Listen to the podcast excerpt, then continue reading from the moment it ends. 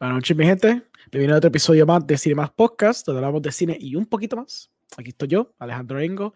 Este, nada, hace tiempo que no hacemos esto. Eh, esto va a estar broadcast, este, not live, va a estar recorded, pero va a estar, en, va a ser un premiere video y qué sé yo qué. Así que, nada, espero que les guste este tipo de contenido un poquito diferente. Usualmente los hago live, pero normal.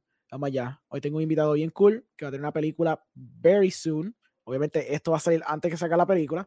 So, yeah, nada, cuando salga la película de él, vayan al cine al verla. Y tenemos aquí a Benji López. Uepa. Saludos. ¿Todo bien? Todo bien, gracias. ¿Cómo tú estás? Todo bien, mano, todo bien. Cansón, pero... Gracias por invitarme. Claro, claro. Este, nada, para la gente que no sepa, danos un poquito brief overview, más o menos quién tú eres, qué tú haces. Tú eres un cineasta, tú eres un cineasta, ¿verdad? Entonces sí. Creo que sí. Sí, creo sí. Que en los últimos años creo que me puedo definir así. Ok, perfecto. Awesome. Este, bueno, pues, nada, yo soy Benji López, eh, guionista, director, soy camarógrafo, editor también. Ese es el, el, el trabajo que hago a diario realmente, camarógrafo y editor y cada cierto tiempo, cada, diría yo, tres años, cuatro años, quizás más, pues hago proyectos, ¿verdad? Para, generalmente para, para las salas de cine y para plataformas streaming. Y son proyectos originales, ¿no? O sea, películas, para que bueno, el público se entretenga. Básicamente ese es el propósito de, de sacar un proyecto de vez en cuando. Chévere. Pues hablarnos de lo que está ahí cocinando allá atrás. Bueno, lo que pueden ver allá atrás es Mixtape, que es la próxima película mía que va a salir en el cine. No saco una película desde el 2013 y la última que pisó las salas de cine fue Mi Verano con Amanda 3. Okay. Eh, hice la trilogía de Mi Verano con Amanda, 1, 2 y 3. Antes de Mi Verano con Amanda hice una película que se llama ¿Quién paga la cuenta? que fue hecha en Honduras antes de quién paga la cuenta, eh, hice mi verano con Amanda 1, pero también hice otra película que se llama Taínos, que esa fue mi primera película, se hizo en el 2005. Mm. So, ya técnicamente tengo ya ocho proyectos, de los cuales seis han estrenado y este es el séptimo que próximo va a estar eh, estrenándose, que se llama Mixtape. Es mi primera película en inglés. Eh, es una película que es eh, un teen, lo que se llama un teen comedy, ¿verdad? El género de teen comedy. Y pues estoy bastante entusiasmado porque desde, como dije ahorita, desde el 2013 nos saca una película en las salas de cine. Mm. Así que estoy bien ansioso, bien, bien a la expectativa de lo que va a pasar desde el 2 de junio en adelante. Ok. Um, ¿Por qué la película? Pues, asumo que es una pregunta que quizás te harán. ¿Por qué la película es en inglés? Estando en Puerto Rico. Todo el mundo me ha preguntado eso, mira, y, y la explicación que yo doy, pues, eh, realmente es la realidad. Yo me mudé dos años para Los Ángeles en el 2010, y do, o sea, 2009 y 2010. En ese año, o esos dos años, yo escribí dos proyectos. Lo primero que me pasó cuando fui a LA fue que como que al, al cabo de un par de meses, la mentalidad de las ideas que quería producir o de las cosas que se le ocurren a uno producir, pues me cambió bastante. O sea, tú estás en Puerto Rico y el que es cineasta o crea, ¿verdad? creativo o, o, músico o lo que sea, se inspira en su ambiente, en su alrededor, en cosas que uno ve, uno siente, uno, uno vive, pero inmediatamente que te mueves de entorno, pues esa inspiración cambia, ¿no? Sí. Y entonces estábamos hablando de que estaba en la meca de, de, del cine, que es, es Hollywood.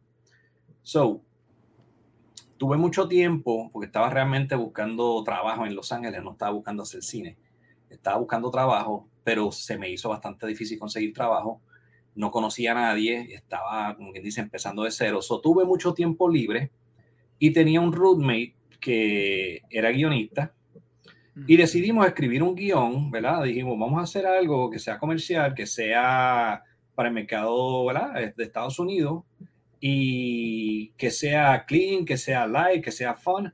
Y surgió la idea de mixtape. Uh -huh. Escribimos ese guion originalmente en inglés. Uh -huh. ¿okay? So, ¿qué pasa? En el interín de estar en Los Ángeles y después vine a Puerto Rico a hacer mi verano con Amanda 2 y también fui a Honduras a hacer quién paga la cuenta, pues mixtape se quedó como que en el papel. Y ese guion, pues, lo tenía ahí. Nada, me quedé en Puerto Rico finalmente, no regresé a ley y lo traduje de español. Porque dije, bueno, pues ya estoy en Puerto Rico, déjame ajustarlo a Puerto Rico.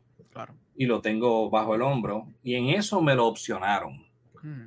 La casa productora Jurutungo Films de Rafael Abudo Mazo me opcionó el libreto porque le encantó desde el principio.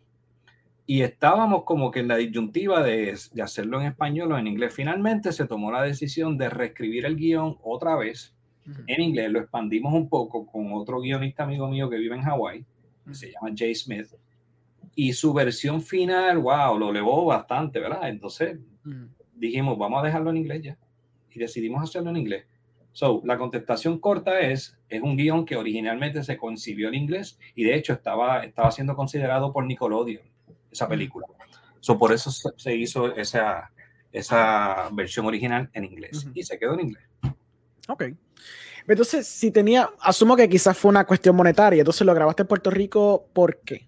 ¿Querías trabajar con cruda aquí? ¿Era más económico grabarlo aquí? Ah, bueno, se, se, firmó en Puerto Rico porque se hizo con la ley de incentivos. Si tú sales fuera de Puerto Rico, no puedes financiarla de esa manera. ese era el plan original del productor. Vamos a hacerla en Puerto Rico porque pues este, se, se solicitan créditos contributivos, él consiguió el presupuesto y se hizo en Puerto Rico. Excelente. El reto obviamente iba a ser pues conseguir los actores, pero la gran sorpresa fue que la mayoría de los protagonistas, empezando por Didi, por Felipe, y todos estos chamacos que salen en mixtape, son full bilingües. Sí. el, el, el, el, acento no se le nota para nada, son o criados en, en, en, parte en Estados Unidos, por ejemplo, Didi estuvo como cinco años estudiando en Nueva York, actuación y, teatro, y Felipe viene de, de, academia, de colegio, tiene un inglés perfecto, ahora mismo está en Harvard, estudiando actuación también. Ah, chévere. So, eh, el talento no sintió ni la diferencia, o sea, son ya bilingües, nacen bilingües casi técnicamente. Ok. ¿De dónde sale la inspiración? No la inspiración de Mixte, pero quiero decir como que qué tipo de cine te inspiró a llegar aquí, qué influencia hay marcadas en, esta, en este tipo de película. Pues mira, la película cuando la vean la van a sentir media ochentera y noventera. Esas son mis influencias, ¿no? Ok. Películas como Weird Science, películas como, eh, qué sé yo, las películas de Steven Spielberg, Back in the Day, son películas que, que tienen The Goonies, ese tipo de película de bien ochentera, con, con, con, el vibe, el feeling, el, la, el, production design también se va a sentir así. so, esa fue la, la, la, inspiración básica. Creo que pues uno tiene impregnado ya ese tipo de, de, influencia e inconscientemente las traduce a papel cuando estás escribiendo. Y eventualmente el tema de mixtape, ¿verdad? Que todos los que conocen lo que es un mixtape, que es un compilado de canciones que tú le dedicas a tu jeva o a la chica que te gusta o viceversa al chico que te gusta, pues eso es de los 80s y de los 90s. nos quedamos con ese vibe. Mm. lo que hice fue que el protagonista obviamente está en tiempos modernos donde juega con, con, con programadoras de sonido, con, ¿verdad? Con Akai, con esta, lo que se llama los DOS, eh, Digital Audio Workstations, pero el que está en el tiempo de, de, los Beastie Boys es el personaje de, de Wilfred Morales, que, que, es un DJ, pero escrachero, ¿no? Sí. So, se convergen, ¿verdad? Se, se, se, encuentran esos dos personajes y hacen como que una un, un flashback en el tiempo y hasta se tiran chistes sobre eso y tienen esa riña. So, Eso está bien cool de, de parte de ellos dos. So, ya que estamos en los 80 y los 90 y es el cine que te informa y te define, o por lo menos, por lo menos en esta película, eh, tírame ahí directores que te gustan, directores que te gustan, películas que te gustan, que te inspiran en general. la otra vez me hiciste esa pregunta inesperadamente y yo creo, que me preguntaste si yo seguía a alguien. La realidad es que yo no sigo a ninguno. Ahora sí, admiro a muchos, obviamente. Pues, eso. Y, y, puedo, y puedo ¿verdad? identificarme con películas de, de, distintos directores, no necesariamente todas las que hace ese director. Claro. pero obviamente una, una, influencia bien fuerte en mí fue Steven Spielberg. La primera película que yo vi en la sala de cine fue E.T. en el ochenta y pico. Era un chamaquito. Y la vimos en el 21 cine que había en, en mi pueblo Comerío, eh, que ya desapareció. Era, era, una sala independiente que existía este, en Comerío, el cine de. Comerío. So, Steven Spielberg, George Lucas, te puedo decir James Cameron, te puedo decir este, Ridley Scott, te puedo decir, o sea, todos los grandes, vamos a decirlo de esa forma. Eh, Martin Scorsese, you name it. Todos son de alguna u otra forma inspiración para mí y son influencias porque pues la mayoría de las películas que te puedo mencionar que sean mis favoritas, posiblemente de uno de esos directores. Robert Zemeckis, por ejemplo, que también es uno de los que, posiblemente me influenció bastante en mixtape, porque eh, Back, to the Future, Forrest Gump, ese tipo de películas, eso era lo que, lo que yo veía y siempre me gustaba. Y todavía me gustan esas películas. Siempre, siempre el cine que yo he visto que tú has hecho, generalmente ese cine es como un cine comercial, pero no de una forma negativa, que quizás puede venir con una connotación negativa, pero se nota, y basado también en la influencia que me estás diciendo, es un tipo de cine que tú apelas, no que sea un blockbuster, pero un cine que apele a una audiencia masiva, que tú sabes, que apele a chamaquito, a gente mayor, y know, tengas ese gama y cubra eso. Generalmente en el cine de aquí, es como que dos vertientes. Es either cine arte, cine bien nicho, cine que está diseñado para bien festivales, y también un cine comercial. Eh, ¿Dónde tú crees que caes? ¿Qué es lo que tú crees que tú estás añadiendo a la, a la, a la industria de cine de Puerto Rico, a la cultura del cine, a la historia del cine? Bueno, ¿qué yo estoy añadiendo? La realidad es que este tipo de películas que yo he estado haciendo, sí, van por la línea comercial. Tenemos que recordarnos también que de la forma que uno puede realizar este tipo de proyectos constantemente es buscando la recuperación, ¿no? So, eso me influencia bastante vamos a decir que pues yo quisiera hacer cine bien personal. Ahora mismo, de hecho, la próxima película que voy a sacar después de Mixtape es Amor en 266 millas. Y, te, y lo, funny de todo esto es que yo pensaba que era bien personal mío, pero ya cuando ves el scope completo de la película, todavía sigue siendo muy comercial. So, está en mí. Yo fui músico muchos años, tocaba en bandas de rock. Eh, cuando escribía canciones, trataba de apelar a un público mayor, ¿no? siempre tenía mi, mi, mi, propio estilo, se podía definir, ¿verdad? Lo que, lo que está plasmado en la, en la música. Pero creo que eso de, de, alguna manera se tradujo también en las películas. Yo no busco, eh, ¿verdad? Hay gente que lo hace con toda la intención de que voy a hacer este tipo de película lo más dark que pueda, lo más, lo más extraño que pueda, porque o una le habla o simplemente pues lo hacen experimentalmente, vamos a ponerlo de esa forma. Pero, como digo, muchas veces cuando estás hablando de dinero, de estás, buscando inversionistas, nadie, es muy bien, es bastante difícil que alguien te, te, te, ponga una cantidad de dinero en las manos simplemente para tu experimentar, vamos a ponerlo de esa forma. No hay nada de malo en, experimentar, by the way. Pero cuando estás hablando de mucho dinero, una película como Mixtape, ¿verdad? Que costó lo que costó, eh, no se puede experimentar mucho. Hay que tratar de, hacer un proyecto que pueda apelar. Y yo lo que trato de hacer dentro de todo eso es que, aparte de que apele a todo el mundo, pero que tenga ciertas cosas que me identifiquen a mí, ¿verdad? Como, como, como, como creador de la, de la pieza y que, que tenga mi sello de cierta forma. Yo creo que lo, lo va a tener la gente que, que ha visto las películas que yo hago, la, lo va a poder identificar rápidamente. Una de las cosas que te puedo decir es la música, una de las cosas que te puedo decir es el ritmo de narrativa, eh, la forma en que monto eh, las escenas una tras la otra. Todo ese tipo de cosas pues son mis influencias y, esto, y, mi, y, mi, y mi firma, ¿no? ¿Tú generalmente editas tus películas? Sí, la única que no he editado es esta. Ok, ¿por qué? Porque teníamos editor, no, okay, pero, pero entonces no, no, es, o sea, no es out of necessity, o sea, es out of necessity que tú editas, pero no es porque quieres editar tus propios proyectos. Porque hay gente que le gusta, por ejemplo, Kevin Smith, él, edita todas sus películas. No le importa tu canal, él edita. Pero hay otra gente que quizás porque no tiene los fondos, whatever, pues tiene que editarlo a la mala. Mira, si me preguntas a mí, yo hubiera preferido editar la película. Porque es un proceso bastante tedioso, ¿no? Estar viendo lo que está haciendo otra persona y entonces estar dándole direcciones, llega un momento que puede, puede pues, cansarlo. Yo lo que opté en esta ocasión fue que fue Omar Camilo, que hizo un súper trabajo y por eso estoy tranquilo, porque él lo editó como yo lo hubiera editado. lo que pasa es que se tarda más en, llegar al proceso porque el back and forward es una dinámica distinta. No es lo mismo tú encerrarte en el cuarto y tú mismo hacer los cortes inmediatamente. Tengo que verlo, sentarme a hacer notas y irlo porque tampoco lo quiero volver loco. Claro, sí, sí. ese struggle de, tú sabes, de no lo quiero fastidiar mucho, pero a la misma vez este, quiero, quiero hacerlo más tight. Pues, fue un poco difícil para mí. ¿Es la primera vez que hace eso? Tener un editor en un... Sí, ok. Es la primera vez. Generalmente es aquí en este cuarto, yo solo o en cualquier cuarto que yo haya estado. Y es un proceso bien privado, bien callado, o sea, bien, bien, bien introspectivo mío. No, no es este, no estoy enseñándole el corte a nadie y dime lo que tú piensas. No, generalmente es esto es lo que hay.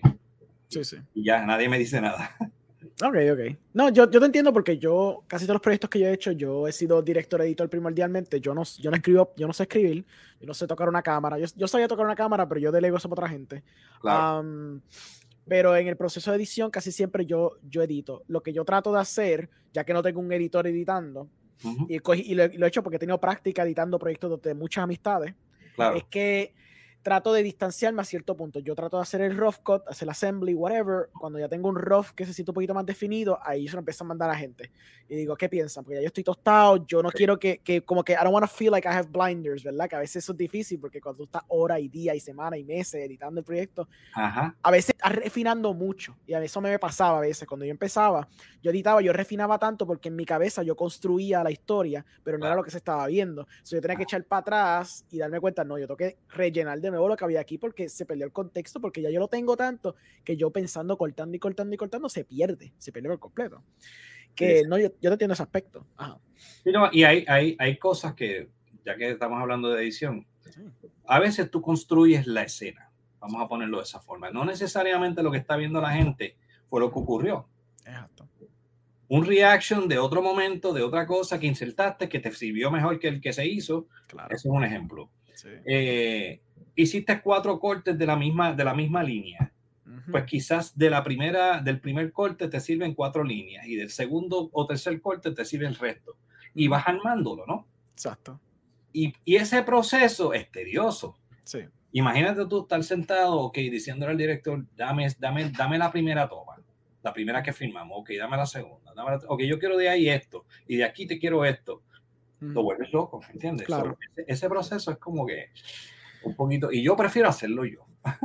Claro, claro. Pues fíjate, con, la experiencia que he tenido, hasta ahora no han sido horribles. Lo que usualmente sí es que como que either yo hago un assembly remoto, como que hago un pequeño assembly que es hasta un rough, para que el, director entre y él vea, él diga, ah, chico, pero esa toma, este, hay una mejor y yo como que rápido, tranquilo, te la tiro, te la enseño. Es como que generalmente a veces hay un back and forth, a veces él me dice, mira, y hace exactamente lo que tú dices, ah, no, pero mira, esta línea estaba cool, esta otra línea estaba cool, júntale yo tranquilo, que sé Y yo he aprendido porque la dinámica fluye. Este, he tenido directores que son bien cojonú, hay directores que fluyen, he tenido de todo.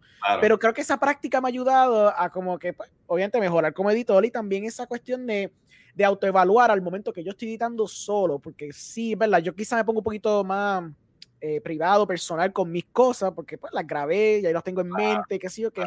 Pero es como tú dices, a veces uno tiene que distanciarse, dice que, pero ¿te gusta el proceso? ¿Te gusta el proceso? Aunque quizás fue más tedioso, quizás fue más largo porque tienes a alguien que te lo está editando cuando simplemente puedes darle un cantazo a la mano y editar tú. A mí te gusta. Hay un aspecto creativo que quizás no viste antes, no sé. La realidad es que vuelvo. Creo que, creo que mientras yo pueda, yo las edito, pero no es porque tenga nada en contra de que me las editen, sino porque simplemente creo que, creo que me gusta, o sea, me gusta el, el, yo hacer el ensamblaje. Aparte de que al yo ser editor, cuando estoy filmando, ya yo tengo la escena en la cabeza. Sí, me pasa lo mismo todo el tiempo. Cuando la veo distinta como yo la vi, me causa como que, ah, espérate, así no es. Sí, sí. no debería ser. Pero por lo menos en este, en este caso de Mixtape, Camilo, cuando se sentaba a montar las escenas y yo las veía, estaban bien. Estaban básicamente como yo más o menos, una que otra ocasión, por ejemplo, hay una escena de un talent show en Mixtape, bien, bien adelantado, ya lo spoileé, pero este, el talent show, pues cuando yo lo vi por primera vez, por poco convulso, pero luego él me dijo, no, fue que yo lo tiré todo ahí para que, para que, para que vieras cómo va montando, después yo lo voy a refinar, pero después, claro. un par de semanas después me lo, me lo reenvió de nuevo. y dije, ah, no, brother, ahora sí. Sí, sí. Lo, hizo súper bien. Sí. eso, es, eso es parte de. La verdad es que yo, cuando edito, esa primera edición que va en el timeline, está casi ya. Sí, la tienen bien refinada. No es un assembly. Ajá, eso de tirar mucho pietaje para ver después que sale, eso yo, para mí eso no, no funciona. Yo lo hago de una y, y, generalmente yo te podría decir que el 60% de, de, las escenas que, que, yo hago el ensamblaje se quedan así, desde la primera. Una que otra refinación, cortando, tú sabes, claro. achicándolo si siento que está largo, pero fuera de eso, hacer cambios drásticos, no, casi no. Ok, ok. Ah, obviamente tú dijiste que eres músico y esta película informa, ¿verdad? El tipo de, de entorno tuyo. ¿Te gustan las películas 80? ¿Te gusta la música? ¿Ha habido alguna otra instancia en un futuro donde... Primero de todo, espérate, más, más rápido que eso. ¿Tú has hecho soundtrack de alguna de tus películas? Sí. ¿Cuáles? Sí. Eh, mi verano con Amanda 1 y 2 tuvieron soundtrack. Estuvieron en... Y yo creo que la 3 también. Sí. Pero recuerdo claramente el de la 2 estuvo en venta en iTunes pero okay. son, eran músicas de otras bandas. Ok, ok. Ok. Ya de esta me están pidiendo el soundtrack y no ha salido. Ok, so, eso está Es algo que, que, ni siquiera todavía hemos pensado, pero, mm. pero ya me lo han pedido. En, en, el Festival de Boston me lo pidieron. Okay. Dijeron, a sacar soundtrack porque la música que se hizo en mixtape se hizo, no sé si es la primera vez, maybe not, pero el, el, el score de la película mm -hmm. es todo trap y reggaetón. Okay. O sea, ese feeling. Uh -huh. No necesariamente reggaetón, pero tiene mucho trap. Uh -huh. Y es hecho en, en, en, tono de score. O sea, no okay. es un trap repetitivo tipo canción. Es, un, es sí, sí. los sonidos del trap usados como si fuese un score. Ok. Así me, so, sí, sí. Y la música quedó brutal. Que la hizo esto, esto fue René, sí, Sacho. Shout out, bien cabrón. René, tú te metes al. El, de hecho, Antiel publicó un, un video de él trabajando con las máquinas de pachar que él usa. Sí, las máquinas. Yo, sí, hablo con él de las máquinas, sí. El, y, tío. mano, el trabajo que hizo está brutal. Sí, sí, sí. A mí me encanta todo lo que él hace. Yo, yo, so, yo hablé... pidiendo el soundtrack. Oh, sí, sí, sí. Este, entonces, tú nunca has querido, ya que eres músico, nunca has querido hacer un score tú mismo, como que este, sí, para alguna película. Okay. Lo he hecho. He okay. hecho un par de tracks. Ok, ok. Pero sí. no como un, show, un, un, score completo, al estilo, qué sé yo. Um, hay un director no que lo hace mucho. Lo he pensado. Ok, por eso, porque hay un director, ah, no sé si tú sabes cuál es, se llama Shane Carruth. Él hizo. Ah, él hizo Primer y él hizo Up, Upstream Color. He hecho más que dos películas, todas super javidas. Okay. Pero el tipo es como que un tipo bien eh, frugal. Él hace casi todo. El, el, el, director, el escritor, el actor principal, producer, eh, la veces cinematografía, edita y hace música, hace su propio score. Esa es la parte más curiosa de todo esto. A pesar de que lo hace todo, porque sabes que mucha gente hace todo, pero también que haga el score así, porque el tipo así de intrin eh, intrinsic es el tipo. Okay. Eh, y la música, el score de él es bastante interesante, son sonidos bien experimentales. Claro, las películas de él son pesadas. Una, la del Primer es un hardcore sci-fi de time travel con un budget de 5 mil pesos, pero okay. es un sci-fi bien pesado. De que la primera vez yo lo vi me quedo el mío. Eh, la segunda vez yo dije, lo entiendo, pero se nota que esto, esto, like, nadie puede hacer esto comercial porque el tipo de approach que le dio al time traveling fue tan denso que tenés como que estar bien pendiente te pierdes. Entonces, Option claro. Color era como que un viaje experimental sci-fi que está nítido, pero también no es como que algo comercial, no es algo que todo el mundo va a poder digerir bien. Pero la música está súper nítida. So, again, yo so, te ha dado la piquiña de querer hacerlo, pero no has hecho por qué. No? Lo, lo, estaba pensando inclusive para cortometraje, porque es un poco más menos trabajoso, ¿sabes? Claro. más corto, vamos a ponerlo. Sí, sí. Pero sí he pensado agarrar la guitarra y lo hice, te digo, lo hice en Quién Paga la Cuenta, hice un par de tracks. Uh -huh. Entonces, lo que pasa es que hay instrumentos que no domino, que me gusta incluir, que son los teclados. Okay. So, eventualmente, como quiera que sea, aunque yo haga el score o las bases de las músicas, como quiera tengo que traer músicos, porque ¿verdad? yo no soy un súper músico diestro, yo soy guitarrista y tengo una idea clara de lo que pueden hacer los instrumentos, pero no necesariamente la habilidad para hacerlo. Claro. ¿Entiendes? Sí, sí, sí. Y no, pues me meto con loops y qué sé yo qué, tú sabes, sonido, eso lo puedo hacer. Pero sí okay. lo he pensado mucho. Ok, okay. Lo he pensado. Eh, han salido para películas este año. Y este año ha sido un año bueno para cine de Puerto Rico. Um, sí. ¿Has visto la, las que han salido ya o no sé si has visto alguna? Sí, yo vi el karaoke, que la vi en el festival de, de Isabela. Uh -huh. Estoy loco por ver y me disculpo con la gente de Picando Adelante que no la he podido ir a ver. Tranquilo, no hay problema. Las demás no las he ido a ver. Este, uh -huh. La de Perfume de Gardenias no la pude ver. Uh -huh. O no la fui a ver. Sí, este, sí. Y la otra, ¿cuál otra ha salido? Ah, Era Rémora. Rémora la vi. La vi okay, porque me a la Premier. Ok, perfecto. Ahora la vi y la otra que no vi, que me, también me siento mal por no haberla visto, fue la de la última gira. La última gira, eso es correcto. Está en VOD ahora mismo, so tiene la oportunidad. Sí, voy a tener que alquilarla, pero es que he estado tan busy, mano, No, no, claro. No ver nada. Tranqui. Por eso es que no he ido al cine a ver Picando Adelante, porque todo el mundo me ha dicho, voy a verla y yo quiero ir a verla. Pero he estado aquí metido, mano, entre subtítulos, entre DCP, entre pop, porque esos artes del póster los hice yo. O sea, you name it. he estado haciendo tantas cosas y encima, ahora se me monta el estreno de Amor en 266 millas, que finalmente va a ver la luz del día. Pues cuéntanos de eso. Sí, mano, súper pompeado porque eh, el 16 de junio, que by the way es mi cumpleaños, vamos para el festival Dances with Films en Los Ángeles. Y se va a estrenar, pues, estreno mundial de, de, Amor en 266 millas en el Chinese Theater. So, oh, estoy súper pompeado. Chévere. Eh, y nos vamos con todo, porque ya tenemos los pasajes, va a ir el ICAI para allá, va a ir Luis Omar Farril, Fernanda Romero vive allá, que es la actriz mexicana que, que protagoniza la película, y Laura Alemán vive en LA, so, y la mayoría del cast crew también, o sea, viven en LA, so vamos para allá y vamos a hacer un gran party. Chévere. Yo por eso. Pero eh, también bregando con eso. ¿Pero tiene, tienes estreno aquí o eventualmente? Todavía la fecha para Puerto Rico no está definida. Okay. Lo primero es hacer ese festival, vamos a hacer la bulla que vamos a hacer. Claro. entonces luego determinar este, cuál va a ser la fecha de estreno en Puerto Rico. Pero va mixtape primero, so mixtape claro, dure un par de semanas, quizás uno o dos meses en, la sala, si Dios quiere, ¿verdad? Si todo sale bien. Sí. Así que no, no, I don't foresee it en los próximos dos meses por lo menos. Pero sería este año. ¿Tú planeas este año o sería el año que viene? Sí. Yo creo que sí. La decisión la va a tener finalmente mi socio, el, el, el productor de la película. Claro. Pero creo que lo primero que me dijo fue, vamos a ver cómo te va con mixtape. Claro, sí. Fíjate que la mayoría de las películas habían estado hechas y aguantadas por la pandemia. Claro.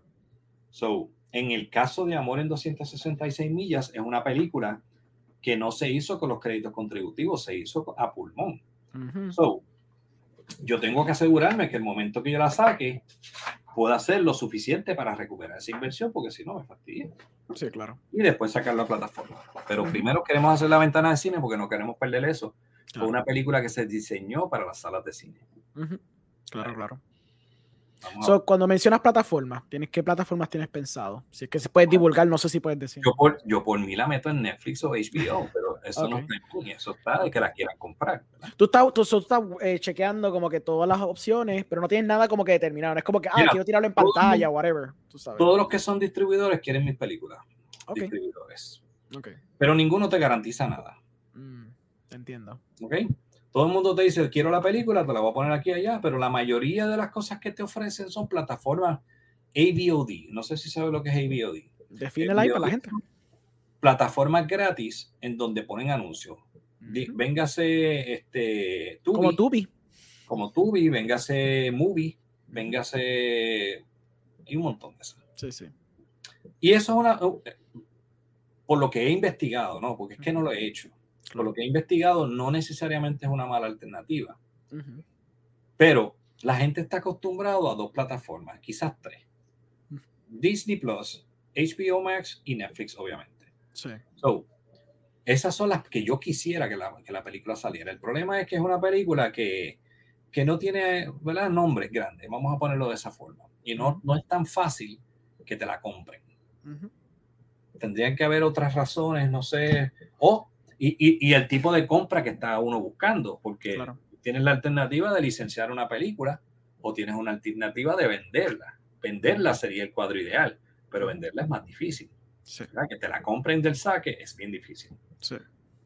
He tenido muchas buenas respuestas y hasta inclusive ofertas para mixtape. Ok. Y ese es por el factor de que es en inglés. Ok porque no, quiere, no tiene que ver que sea mejor película que la otra. Yo, para mí, las dos están al mismo nivel. Pero el detalle con Mixtape es que es en inglés. Y es, es, un, es, una audiencia más abierta, es, para toda la familia. Amor es una, una, comedia romántica en español. Okay. Con actores que son de aquí. no necesariamente son de actores de A-list. Son excelentes actores, pero el, el sistema de un, una plataforma comprarte una película, lo primero que te van a preguntar es quién, a quién tú tienes. Y así es que funciona lamentablemente. Sí. So, nada.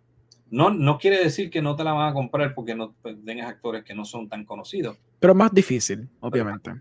claro. Hay que pasar otras cosas primero con la película, quizás ir a Cannes y ganar, no sé. Cosas, sí, sí. sí claro. Que perfil a la película y la película, por, por, lo menos en el caso de Amor, ahora es que va a salir. Ahora es que va a empezar a ver la luz del día. Vamos a ver qué pasa. Claro, claro. Obviamente, como tú dices, a veces los festival runs es lo que ayuda a estas películas a, a propel más y tener más incentivos para la audiencia. Yo estaba viendo, yo estaba siguiendo Canes y muchas de esas películas las compró, por ejemplo, Movie o las, algunas las compró A24. Y, y Mira, la realidad de, de esas películas así, generalmente a veces vienen ya compradas. Ya están compradas antes de que. Y usan el festival como promoción. Exacto, sí, eso es muy cierto. Y, y hacen mucho mollero para que la película entre. Oh, sí.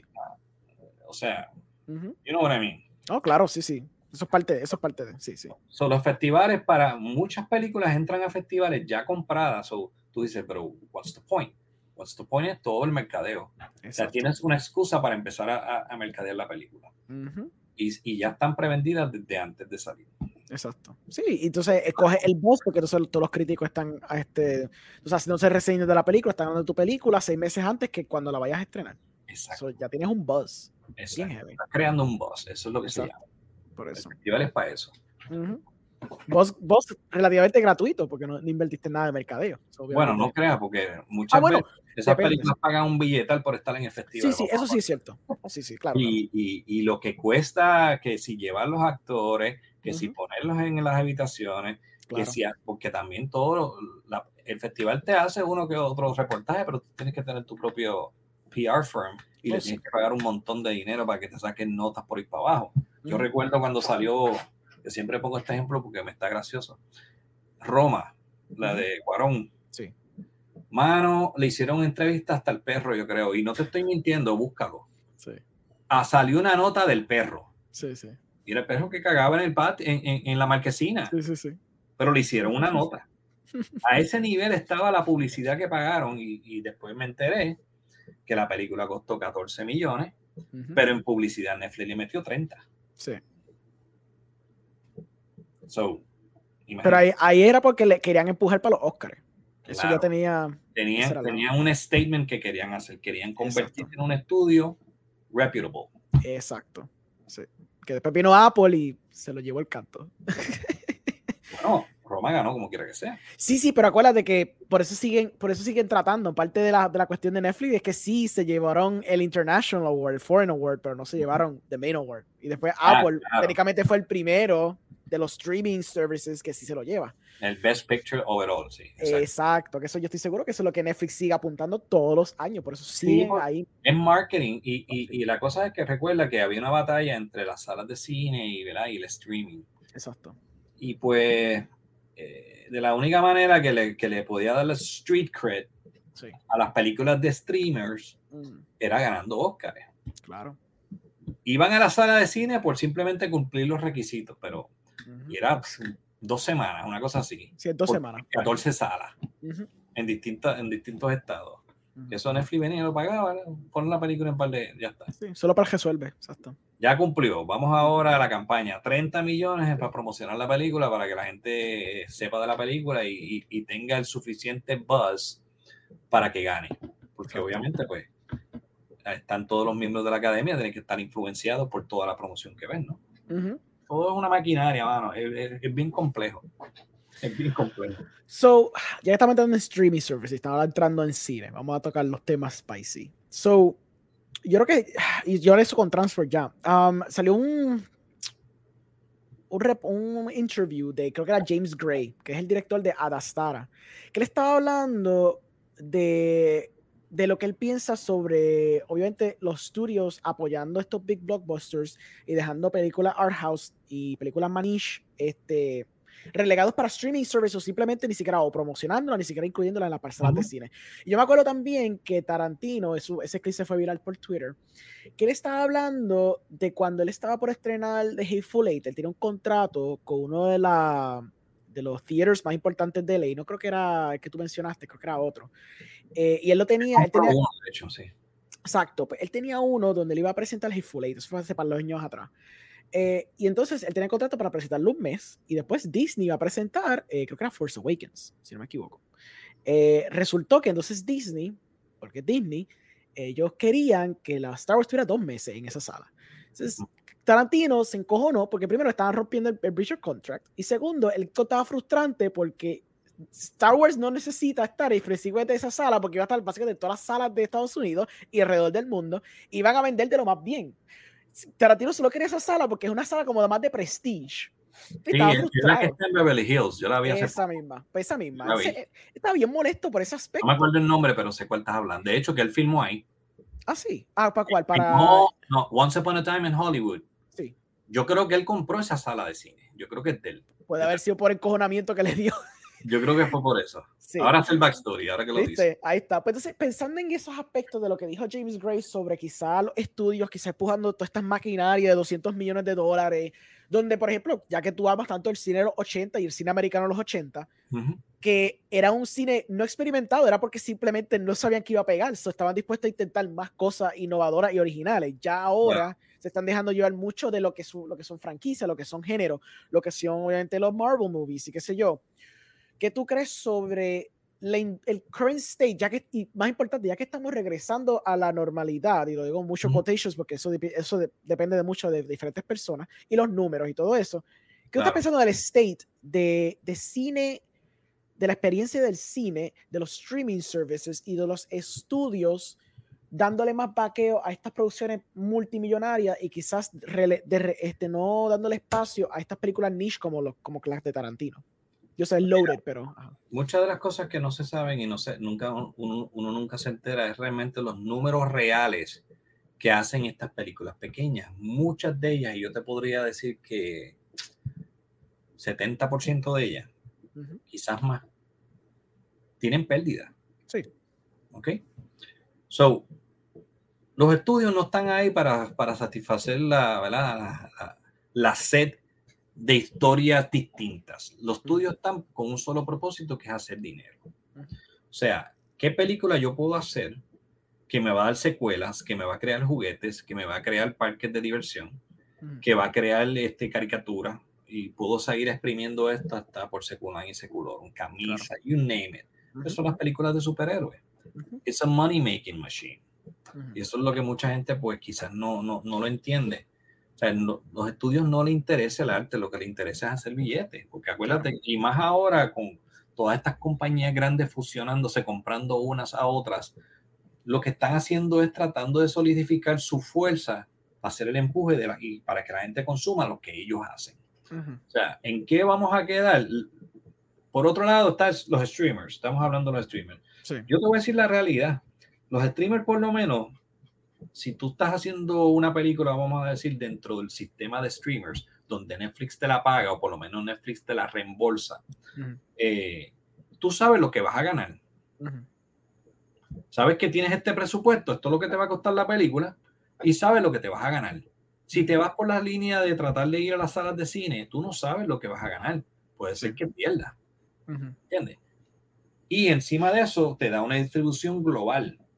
Y esa película vive ahí para siempre, si es que es de ellos. So, en cierta manera, es beneficioso para el, para el cineasta independiente que esté en la plataforma.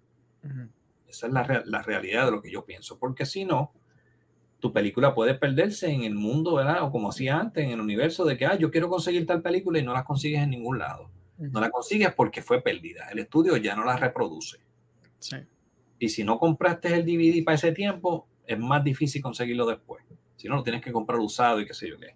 Solo van a seguir reproduciendo las películas que siguen generando mucho dinero. So, la plataforma vive para siempre o te vas por el sistema de estudio que tienes pérdida, tu película desapareció y quizás también quedaste manchado y nadie te va a querer financiar la próxima. Sí. So, tienes que ponerlo en balanza. Eh, siempre pienso que van, van a haber una que otra sala cinearte donde tú puedes ir a disfrutar películas extrañas, ¿no? O esto, películas distintas. No digo extrañas, digo distintas. mm. o películas que no apelan a la masa, sino que son más nichos o son bien específicas para cierto público. El resto de lo que vas a ver en las salas de cine generalmente van a ser los blockbusters. Sí. Que es que son para ser chavos. El cine gana, eh, toda la maquinaria que está detrás, los estudios, toda la gente de marketing, you name it, gana mm. Pero con las películas pequeñas, pues no, it's not business. Pero basado en eso, porque entonces el, único hecho que yo veo es, que yo, yo entiendo lo que tú dices, obviamente yo soy un preponente del cine independiente, pero yo entiendo por qué los estudios están haciendo lo que hacen, obviamente para hacer dinero. Pero back in the day, por lo menos 70, 80, cuando estaba este rise del blockbuster, eh, lo que hacían era original, claro, no era por el amor al arte, era muy bien porque leían el guion, decían, se escucha con un buen pitch, te voy a tirar ahí, chavo, hopefully vamos a ver qué pasa. A ver qué pasa. Pero ese, e, incluso ese tipo de experimento no se ve tanto. Lo, lo que yo siento que quizás sea un problema es una burbuja que se está formando, que eventualmente va a burst porque ya en la historia del cine ha dado la razón que sería que el bubble eventually, quizás no es ahora, quizás no es de cinco años, pero eventually it will burst con los, con los, con los comic book movies y quizás con franquicia. ¿Qué pasa? Yo siento que si, este, este es mi pensar, si tú sigues eh, dándole dinero a estas propiedades, dándole dinero a estas cosas, eventualmente va a haber un desgaste que yo he escuchado a par de gente, gente casual, gente que son fans, que ya están sintiendo ese, ese desgaste en cuestión de, esto, de contenido, porque ya es mucho, ¿verdad? Entonces, ellos apuestan tanto en esto y están apostando esto porque lo están preparando los próximos cinco años, que después cuando empiecen a fallar estas películas, no hay nada para echarse para atrás. El estudio está tirando todos sus chips en hacer o Star Wars o Marvel, por darte un ejemplo con, con, Disney. Y la única cosa original es Avatar, que es una franquicia que pues no sabemos qué vamos a hacer, pero eso probablemente va a ser chavos con cojones, porque es Pero igual, igual ya Avatar fue Avatar. Yo Exacto. Te Vi, el, vi el, el, teaser y dije, es lo mismo otra vez. Sí, es, es Waterworld. Ahora en el agua. Exacto, es Waterworld. Sí, sí. Pero hará chavo porque James Cameron y hay un, no, un brand recognition, pero es todo eso, es la cosa de que si hay un fatigue en alguno de estos aspectos, los estudios apostaron tanto dinero a esto que entonces no tienen nada para echarse para atrás, no tienen otro, ¿sabes? No, no, yo, sé, yo sé que siempre existirá algún estudio que apueste 100 millones en algo original, porque hello, Netflix lo está haciendo mucho ahora, ¿sabes? Lo que es el Red, no, el Red Notice que salió, el, el Extraction, esa película de, de Chris Hemsworth, ahora viene una película. pero sigue, siendo, sigue siendo una película con fórmula comercial, una película de Exacto, sí, exacto. Que no, que no, o sea, ¿dónde están los Inception? Vamos a ponerlo. Inception para mí es el tipo de película que era un riesgo, pero a la misma vez es un blockbuster y ese es el único cineasta que yo puedo decir, o por lo menos el, del, del grupo pequeño de cineastas, que te hacen películas de alto presupuesto que son bien pensadas, originales, y a la misma vez son blockbusters. Por lo menos Inception. No sé Tenet. Tenet para mí fue un refrito del, concepto de Inception. Eh, la de la del espacio, ¿cómo se llama la de Interstellar. Interstellar para mí fue un intento de replicar modernamente a, a 2001. este, ¿verdad? Como el homage y sí. un homage. Se notó totalmente que era un homage. Y yo creo que lo dijo. Sí, sí, lo dijo, lo dijo. Pero Inception era un blockbuster thriller comercial con A-list actors que funcionó. Y aún así a mí me moró la cabeza. Son, son muy raras esas películas. ¿Tú crees que Denis Villeneuve está en, ese, en esa trayectoria? Denis Villeneuve, por eso yo lo sigo a él, porque él está en esa... Yo quisiera, eh, si tú me preguntas, Benji, algún, algún día aspiras a, la trayectoria de X o Y persona, sería de Denis. Mm. Porque hace lo mismo, hace películas bien pensadas, pero que se sienten como blockbusters. Sicario, eh, la de Arrival. Arrival, Arrival a mí me voló la cabeza. O sea, brutal y, y, y, el mismo remake que hizo de Doom, brutal, ¿sabes? Sí. ¿Verdad? este, creo que Christopher Nolan, Denis y no sé quién más se te ocurre, pero están en esa línea de hacer blockbusters que son bastante originales, pero a la misma vez eh, siguen siendo blockbusters. Sí, sí.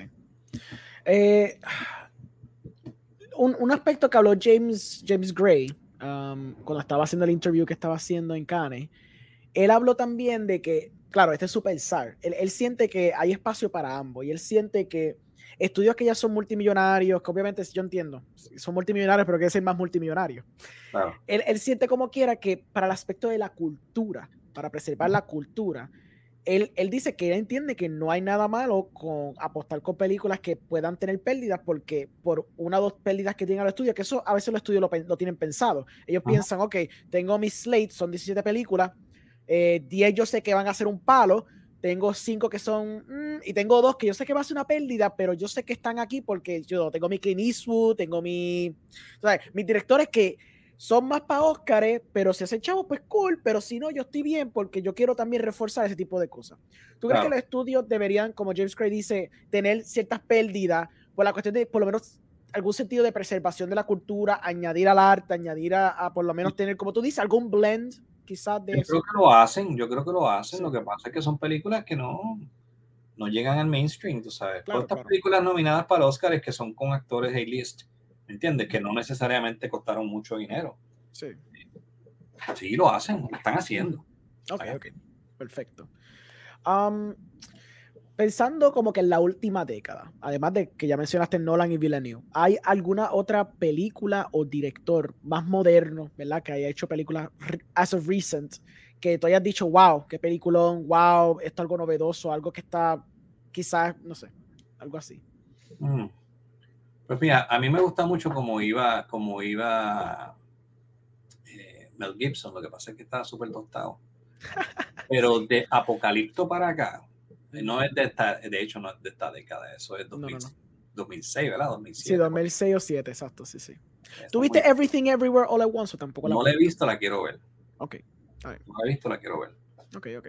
Mad Max, bueno, ese es otro director que también hizo algo original. George Miller, es muy impresionante el tipo, de verdad que sí.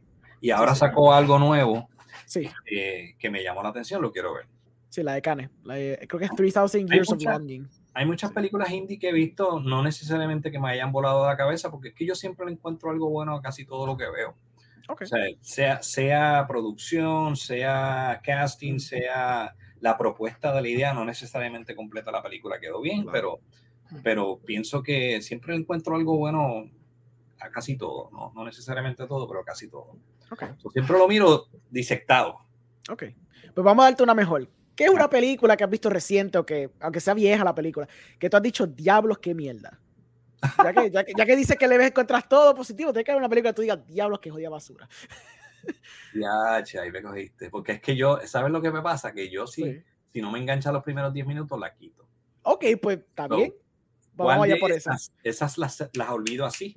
Ah, ok, está bien, está bien. Estas las olvido así, ahora mismo me agarraste. Si me da, maybe si me das ejemplo que, que, tú hayas visto, a lo mejor me acuerdo y te digo, sí, tienes razón. pero ahora no, no recuerdo. Uf, en este año han salido un par de porqueritas, pero es como tú. Ya así yo mismo las veo y las olvido. Ya yo tengo un olfato, mano, de verdad. Yo, yo como que, mm, no, no la voy a ver. Y he estado bien, o sea, estoy bastante difícil para ponerme a ver películas. Te puedo decir que no he visto ni una de, de apenas, bueno, nunca he terminado Endgame, nada de los Avengers no lo he visto. He tratado, pongo, me canso, no lo veo. Ningún, Doctor Strange, nada, no he visto nada de eso, nada de eso. no te apela, no te gusta. ¿Cuál? No te apela, no te gusta eso, no te gustan las películas de Marvel. No me llenan porque no está, no tienen, no tienen la sustancia que, que como que ya a esta edad que estoy yo estoy buscando, ¿me entiendes? Claro, claro. Y yo no digo que yo hago cosas sustanciales, pero sí, sí, pero pero si lo que tú quieres consumir eso es válido. Claro. So, honestamente lo que he estado viendo es muchas series, veo muchas series repetidas porque no encuentro nada que me satisfaga. El otro día nuevo que me arriesgué a verlo, me gustó bastante, no me voló la cabeza. Fue una serie que está en Netflix que trata de, de, una comunidad que está en Greenland con los volcanes. Okay. Catchla o algo así que se llama. Ok. Bien interesante. Me gustó mucho el mood, el tono, la, la cinematografía, el location que lo, lo, disecto, estaba mirando todo eso. Y, y, la propuesta de lo que, de lo que, de la, de la, trama también estaba buena. Lo único que llegó un momento que estaba cansón. Okay. Ah, ya, ya exprimiste todos los elementos que, que estabas pensando presentar en esta serie. Ya el cuarto capítulo era como que, ok, lo mismo otra vez, lo mismo. Solo había hasta el final. Me pareció súper buena, pero no me voló la cabeza. Ok. Um, ¿Tú has estado viendo esta serie no, si no has visto las de Marvel, pero has visto las de Star Wars, las series de Disney, esas cosas tampoco las he visto. Mira, Puse, puse el primer episodio de, de Mandalorian, no, Mandalorian me gustó. El de Boba Fett, ¿no? Brutal. El de Boba Fett. El primer episodio lo quise. Sí. No lo terminé. Está bien, bien hecho. No tienes que terminarlo, créeme. Yo dije, no, no, no. Están tratando de volver a ser Mandalorian, pero. Y de verdad que no. Como los, desde que los revivieron, yo dije, no, no, no. Ya los jalaron por los pelos. Ese tipo murió. Sí, sí. Fíjate eso. Sí, sí, sí. No, no, yo, yo, tuve la desgracia de tener que verlo por contenido. y realmente yo estaba como que no me está pompeando.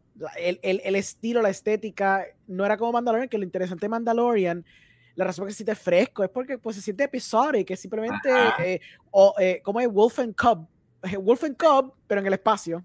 ¿Sabes? Un space western, chévere, está cool, está interesante y es, todos los episodios son repetitivos en el sentido de que es él buscando información y ayudando a un, a un pueblito. Cool. Pero está interesante, se mantiene fresco con la, los mundos y toda la pendeja. Pero ese Boba Fett hizo algo que era quizás atrevido, que quería hacer una, una, un character story.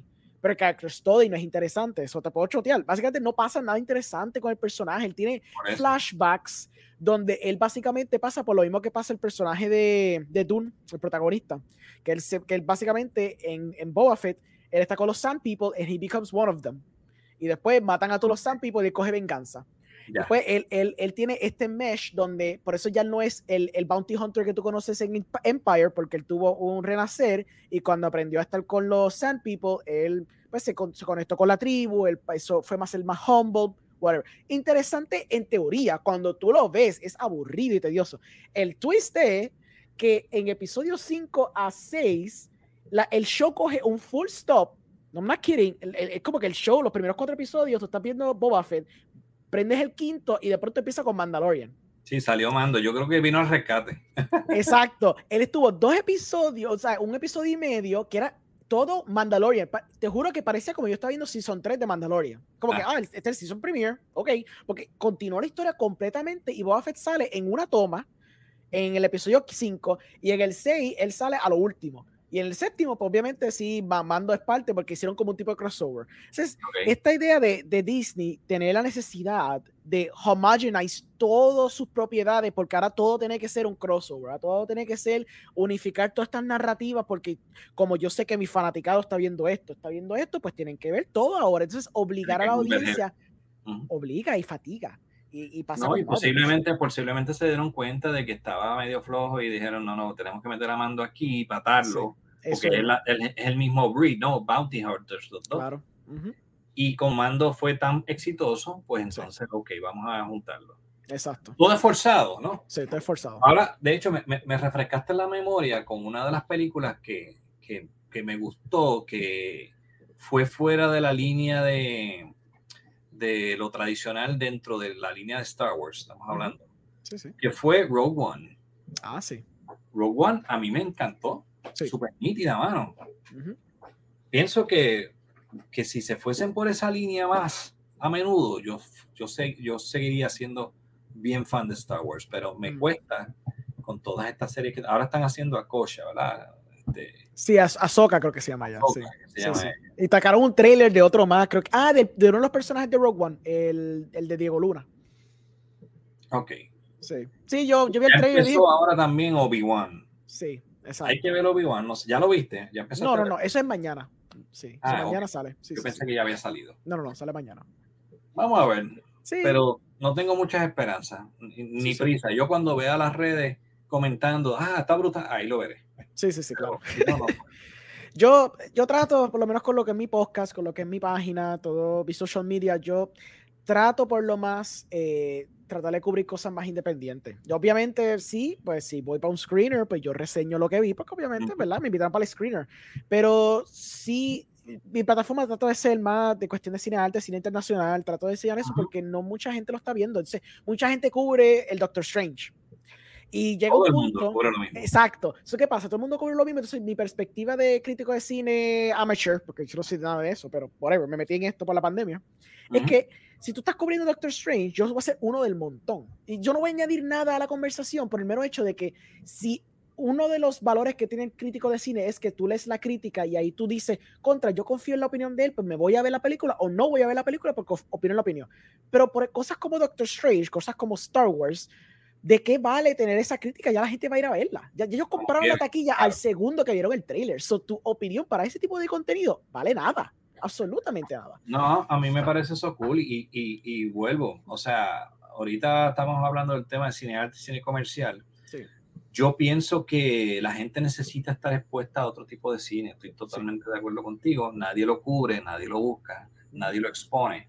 Y es muy poco porque, pues, no tienen la, generalmente estas películas no tienen la maquinaria para hacer la publicidad que tiene un estudio grande. Claro. tú, no te, tú no te enteras de ella, no, no estás expuesto a ella. Y la gente tiene ese fear de sentarse a ver algo y perder el tiempo de 30 minutos de su vida y se prefieren ir a la segura. Y eso es lo mismo que pasa cuando tú estás en las salas de cine. Y yo siempre le digo a la gente, este, yo no quiero que la gente vaya a apoyarme. Eso no es lo que yo estoy buscando con mis películas. Yo quiero que la vayan a ver porque algo que vieron les picó la curiosidad de que, se, quieren ver la película. Y van a preferir verme a mí ver su Top Gun. Sí, ¿Entiendes? Sí, sí. Por alguna razón. Yo no estoy diciendo que mi película va a ser mejor ni peor. Pero estoy diciendo que, que, yo, yo necesito como cineasta crear algo que te dé la suficiente ¿verdad? curiosidad para que tú vayas a verlo. Claro. Y con los pocos recursos que tengo para promocionarlo, tengo que tratar de lograr ese cometido. Y pues, eso es lo que, lo que yo busco. Claro. Este, y sí, hace falta, hace falta ver, ver, otro tipo de cine. Y yo me arriesgo mucho en Netflix, yo veo y, y en otras plataformas, cuando trato de ver películas que no son de aquí, películas de Japón, películas de Corea, películas, you name it.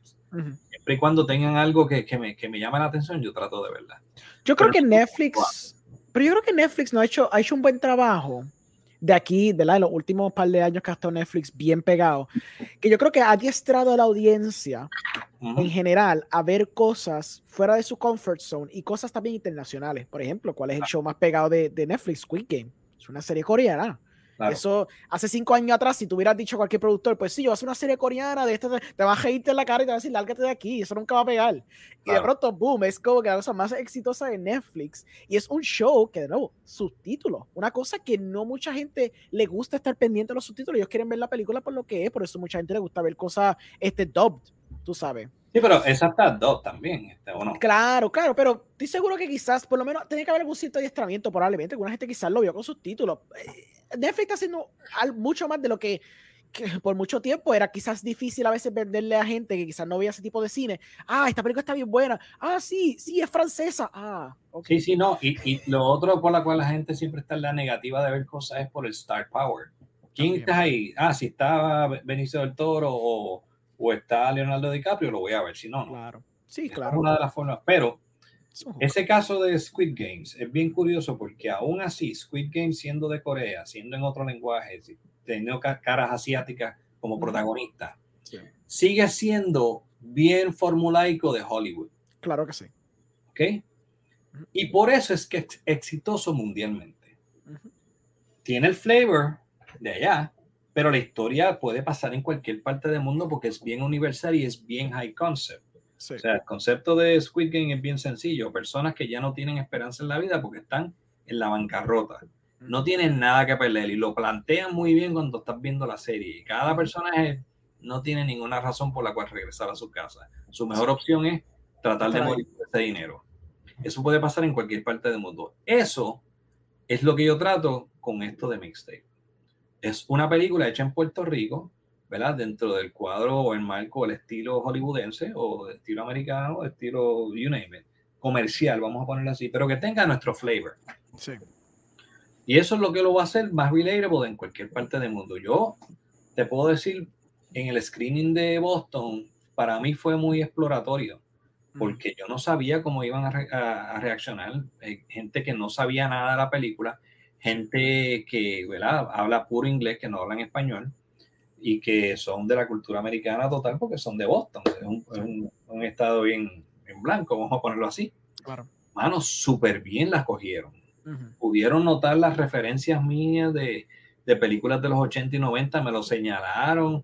le dijeron de la música, de los personajes, o sea, la película gustó. Y eso es lo que yo pienso, que si uno como cineasta creador logra, siempre y cuando poniendo tu sello, ¿no? Tu, tu firma y tu, y tu flavor local, porque en mixtape de vez en cuando nos vamos a español y decimos una palabra bien boricua, que si bebecita, qué sé yo qué. Sí, sí. Pues, eso le da un, toque distinto. Es lo mismo que el caso de Squid Games. Sí. eso es lo que estoy buscando con esto. Ok, ok, ok. Um, en cuestión de, de, lo que sería el futuro de la industria, ¿cómo tú estás viendo de, estos últimos, bueno, obviando la pandemia, pero, pero quizás más o menos como 2016, 2018 en adelante, obviando el break que tuvimos, ¿cómo tú estás viendo la cosa? ¿Tú crees que está haciendo más producciones? Hay más... ¿Localmente estás hablando? Sí, localmente, claro. Mira, yo, yo te puedo decir la verdad. Yo noto que hay un gran crecimiento en todos los cineastas. Acuérdate que estamos en un país donde no hay escuela de cine. Vamos a empezar por ahí. La mayoría de nosotros, no todos, ¿verdad? Algunos de nosotros sí estudiamos en, o estudiaron, porque yo no. Estudiaron en una escuela de cine, ya sea en España, ya sea en Full Sail, ya sea en, en, en AFI, donde sea, o en Cuba pero no todos han tenido esa, esa oportunidad o esa dicha o, o, no tuvieron la inclinación. Yo cuando estaba en la universidad yo estaba pensando ser el tecnólogo médico, o sea, yo no estudié cine. si hubiera tenido esa inclinación desde bien temprano, me hubiera ido a estudiar cine directamente, pero no, nunca lo estudié. So, he visto una evolución, he visto muchos logros grandes eh, de, de, cineastas locales, empezando por Ángel Manuel, empezando, ¿verdad? Este, hace poco esta película puertorriqueña estrenó en el South by Southwest. Eh, Receta no incluida. Y, o sea, estoy viendo, Arimané saca una serie en Netflix eh, con, con Nicky Jam. O sea, estoy viendo que están pasando cosas grandes con los, con los cineastas de guitarra. o sea, que yo creo que dentro de un par de años van a haber varios de nosotros ya trabajando en el sistema full, ¿verdad? De, de Hollywood y ya sea en serie o ya sea haciendo películas las propias para sacarlas por el sistema del estudio. Yo creo que estamos llegando a eso. So, eh, está floreciendo. ¿Cuál es el futuro de las salas de aquí? Yo creo que no va a variar mucho. Esto es una primera ventana para nosotros. Tú vas a lanzar tu película, no esperes recuperar todo lo que vas a, a invertir en ella, porque el mercado de Puerto Rico es muy pequeño más taquilla que tú vendas, nos tenemos que recordar que los cines se quedan con un gran porcentaje de la taquilla. Sí. Y que le toca al productor mucho, mucho menos. So, es una primera ventana. Pero si salimos en cine y luego se venden en plataformas por una cantidad eh, sustancial que ayude a recuperar lo que recupere y haga, haya ganancias para los cineastas locales, pues ya estamos en el, en el, en el rubro lo que yo aspiro. Yo no aspiro a tanto, no es tan complicado lo que yo, quiero hacer. Sí, sí. Y lo que nosotros aquí queremos hacer. Y va a haber, siempre va a haber, va a haber producción, siempre va a haber producción. Sí, sí, y, he visto que este último año, el año pasado también, eh, habían shows, creo que de HBO, también de Netflix, Disney, hubo un par de cosas aquí. Eso también hay los streaming services, claro, ya que están Um, están apelando a todas las diversidades y están tratando de, de toda esa nueva audiencia que pues estaban ignorando por tanto tiempo, pues ahora se están prestando más para esas oportunidades y pues obviamente grabar cosas aquí, que eso es lo que No, y, no solo que se están prestando, es que lo necesitan. Claro. por ejemplo, yo he estado estudiando esto bastante no hemos, hablado de, esa, de, la, de, la, de, la, matemática de las cosas, ni, de la ciencia de las cosas, pero Netflix, por ejemplo, si, si, lo, si, si has estado pendiente de las noticias, ellos ya topiaron su, su matrícula de, de, suscriptores en Estados Unidos. Sí. Por eso fue que vinieron con la cosa esta de que no, veamos, vamos a poner una suscripción más barata con anuncios para poder jalar más, porque ya el que iba a pagar por Netflix ya lo está pagando hace rato. Exacto y tienen que crecer porque se, se, deben a, a, unos inversionistas, a uno, ¿verdad? Este, a una, a, a, su shareholders, se deben a ellos. ¿Cómo van a generar más ganancias? Pues entonces tienen que empezar a penetrar en áreas donde las suscripciones no están tan altas. Y por eso es que viene ahora ese contenido diverso, incluyendo Puerto Rico. Exacto eventual. O tú, no, tú no estás viendo casi nada de Puerto Rico en, Netflix. Hay una razón bien clara para eso. Y es que Netflix y Puerto Rico, eh, Netflix y Estados Unidos y Puerto Rico se considera una sola cosa. Pero somos el único territorio de Estados Unidos que habla español. Exacto. Eso no es la misma cosa. Pero ante los ojos de ellos, numeralmente, somos la misma cosa. So, vienen y dicen, no, pues vamos a poner una película de Puerto Rico en español, pues solo obedece a Puerto Rico, pues es muy pequeño todavía, no vale la pena. No es lo mismo que venir a sacar una de Colombia que tiene 40 millones de habitantes, ¿verdad? Brasil tiene qué sé yo cuántos millones de habitantes, y ahora está Argentina que tiene bastantes millones y tiene su oficina propia, España que tiene millones de, de, suscriptores.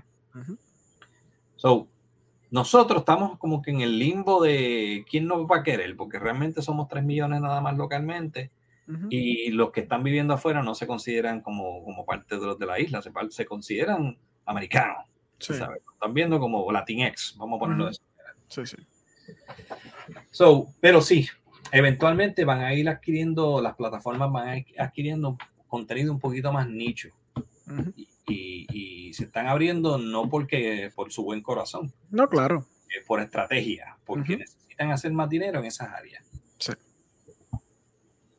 Mm. Nada, pensar. ¿Algo que tú quieras preguntar? ¿Algo que quieras hablar? ¿Qué quieres hablar? ¿Quiero hablar de otra cosa? No, no, yo, yo creo que ya hemos cubierto bastante. Ah, creo que lo más importante que, que, quiero recordarle a la gente eh, son dos cosas. Mixtape empieza en las salas de cine el 2 de junio, en todas las salas de cine de Puerto Rico. Eh, es una película para toda la familia. Eh, inclusive va a tener, es en inglés, pero va a tener subtítulos en español, así que las personas que no entiendan inglés la pueden ver porque entonces va a estar, va a estar subtitulada. Las personas ¿verdad? de la comunidad sordomuda también van a poder disfrutar de la película y entenderla porque va a estar subtitulada en español. Mm. Y no tengan miedo en que salgan cosas extrañas porque pues en mis pasadas películas eran películas muy elevadas en tono y en humor, pero esta película, estas películas son súper clean. Así que la pueden ver en confianza con toda la familia. Pueden llevar a la abuelita, al abuelito, todos los que quieran ir. Chévere. se van a disfrutar igual. Ok, chévere. pues nada, tira tu social media o lo que quieras decir además de eso. Y lo otro que quiero antes de ah, irme es recordarle a la gente que esté viendo este podcast, si lo están viendo, toda esa gente que vive en Los Ángeles, especialmente los boricuas que están radicados allá, los quiero invitar el 16 de junio al Chinese Theater a las 9 y 15 de la noche, eso es un jueves, para ver Amor en 266 millas, que vamos a estar todos nosotros por allá en la Premier Mundial. Así que los espero, tienen que comprar las taquillas directamente en la página del festival Dances with Films, DWF, Dances with Films. Excelente. Las redes Mixtape the Movie o Mixtape Movie y mi red personal de Instagram es Rock Tabaco. Benji López. seguir ahí. Pues nada, espero que hayas tenido una buena conversación. Espero que la hayan pasado sumamente bien. Este, y nada, nos vemos en la próxima. Bye bye. Bien. Cuídense. Gracias, Alejandro.